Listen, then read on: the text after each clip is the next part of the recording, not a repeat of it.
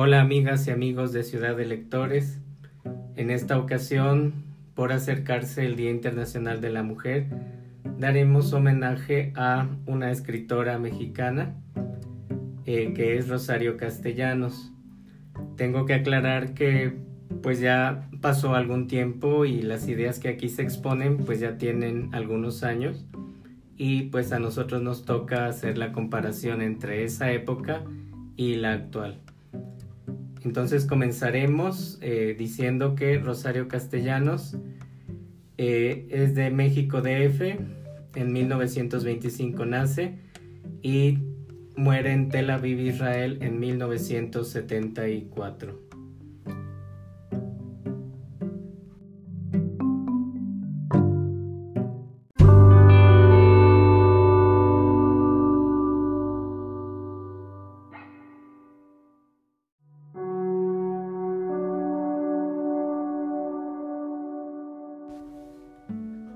La novelista de Balún Canán y Oficio de Tinieblas, profundamente interesada en los problemas sociales de México, ha dejado tres libros de relatos: Ciudad Real, 1960, Los Convidados de Agosto, 1964 y Álbum de Familia, 1971. El primero se refiere a los indios chamulas, su situación y sus relaciones con los blancos. Los convidados de agosto está compuesto por tres cuentos y una novela breve. El asunto general tanto de este libro como de Álbum de Familia expone las condiciones restrictivas y frustrantes que se han impuesto a las mujeres, lo mismo en sociedades cerradas que en grupos pretendidamente liberales. Rosario Castellanos ha sido clasificada como escritora indigenista, seguramente en atención a la maestría con que expresa nuevos puntos de vista acerca del problema. Sin embargo, en esta definición, igual que en el caso de Rojas González, solo se incluye una parte de su producción. ¿En qué consiste la aportación de Rosario Castellanos al indigenismo?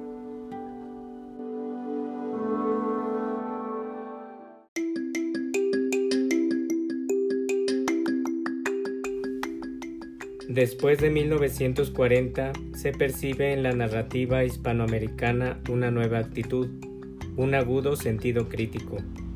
La necesidad de discutir los problemas políticos, económicos y sociales.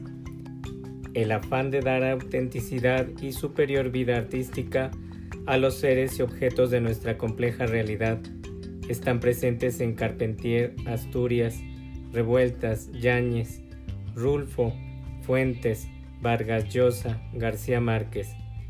Rosario Castellanos forma parte de esta corriente, con el deseo de transmitir sus experiencias vitales en la región chapaneca, que también conoce y tanto ama, logra trascender la descripción folclórica y la protesta social para ahondar con mejores instrumentos en la vida del indio.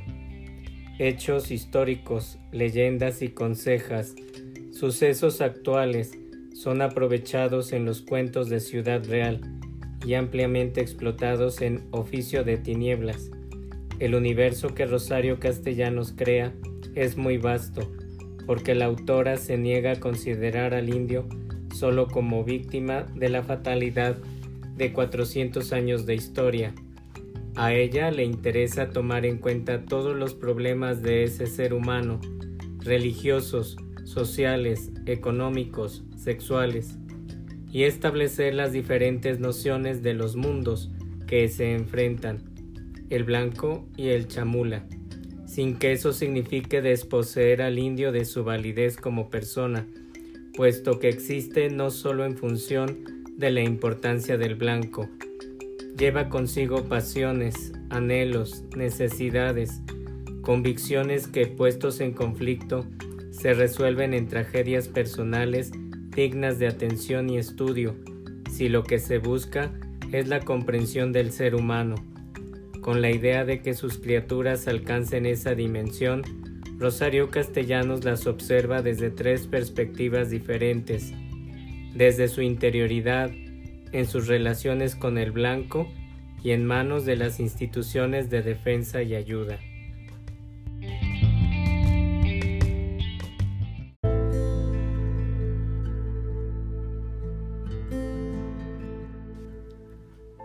Los diez cuentos de Ciudad Real presentan al indio como protagonista y generalmente en la relación de sorda enemistad que mantiene este pueblo ladino con el estrecho anillo de comunidades indígenas que lo rodea.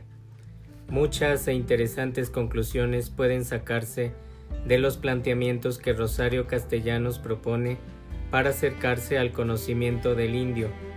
Con implicaciones novedosas se ha enriquecido el tema de la explotación que el blanco utiliza para someterlo, y con acierto ha puesto de manifiesto la complejidad de las relaciones económicas desiguales con la metrópoli regional, cuyos medios de subsistencia no son otros que el trato y la explotación de los indios. Pero es más desgarrador contemplar hasta qué grado el fatalismo que los caracteriza se ha afirmado con los efectos negativos o nulos que en ellos han tenido las diferentes legislaciones y los programas educativos del país, como el aislamiento en que viven los imposibilita para tener conciencia no sólo de su número y de su fuerza potencial, sino que ha destruido su capacidad de comunicación hasta el abatimiento y la mudez. La exposición de tanta injusticia es elocuente al referirse a las reacciones ingenuas y brutales de los indígenas, su adicción al alcohol, su actitud defensiva, su desconfianza, su desinterés, sus profanas prácticas religiosas. ¿Cómo habrá influido esta carga en sus relaciones familiares y sociales? ¿Hasta dónde la dependencia ladina ha determinado el proceso de sus vidas?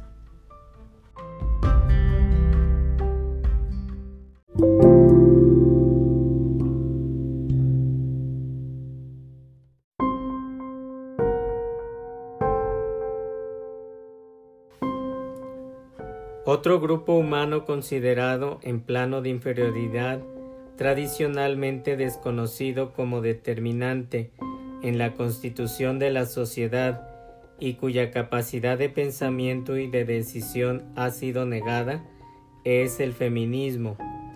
Preocupada por esa situación tan compleja, Rosario Castellanos presenta diferentes rostros de mujeres que, colocadas en circunstancias distintas, no ofrecen sino una sola imagen, la de la inseguridad, y una salida única, el sometimiento. Esta es la explicación de sus pasos en falso, sus complicados subterfugios, sus desahogos inútiles, su precipitación y sus lágrimas. La presencia femenina invade la mayor parte de la obra de Rosario Castellanos, se encuentra en la poesía, en las novelas y cuentos, en los ensayos, en las obras de teatro. Más que levantar a la mujer un monumento en reconocimiento a sus cualidades o virtudes, la persigue con decisión para descubrir motivos, huellas, secretos que ofrezcan coherencia a las reacciones primitivas y violentas de unas superficiales y frívolas de otras, sordas a los llamados de la razón, ciegas por comodidad, acertadas en su papel de víctimas, monstruosas si lo que deben soportar es el reconocimiento o la gloria. Aparecen las protagonistas de los cuentos de Los convidados de agosto y Álbum de familia, Parece tratarse de un dramático y ambiguo juego en el que hombres y mujeres se pierden y se encuentran como enemigos o como cómplices. El grado de evolución que ellas han alcanzado se mide por los diálogos ingeniosos, irónicos, divertidos, que contrastan con las cavilaciones de aquellas otras que van recogiendo pedazo a pedazo sueños imposibles, ilusiones rotas, y con las actitudes hostiles y los gritos desesperados de la hembra cuyo llamado quedó sin respuesta. Pero en todos los casos el drama interno es el que provoca la soledad. El tema subyacente es en todas las edades y en todas las situaciones el de la relación, no importa qué tan fugaz sea, con el sexo opuesto. Convencidas por la tradición secular de que una mujer sola no es capaz de nada, entrecomillado, su aspiración se cifra en pertenecer a un hombre que les preste nombre, dignidad, apoyo. Naturalmente que en esta dependencia se originan también los resentimientos más hondos que acumula el corazón femenino. En Álbum de Familia, Rosario Castellanos ha dado un paso decisivo en la compresión del problema. Ha verbalizado la angustia, incluso la suya propia, a fuerza de ironía que, si bien la deja traslucir, también diluye su amargura. Es ya objeto de discusión para después superarla, mirarla a distancia, como en efecto lo logra en una parte de su poesía y en el eterno femenino.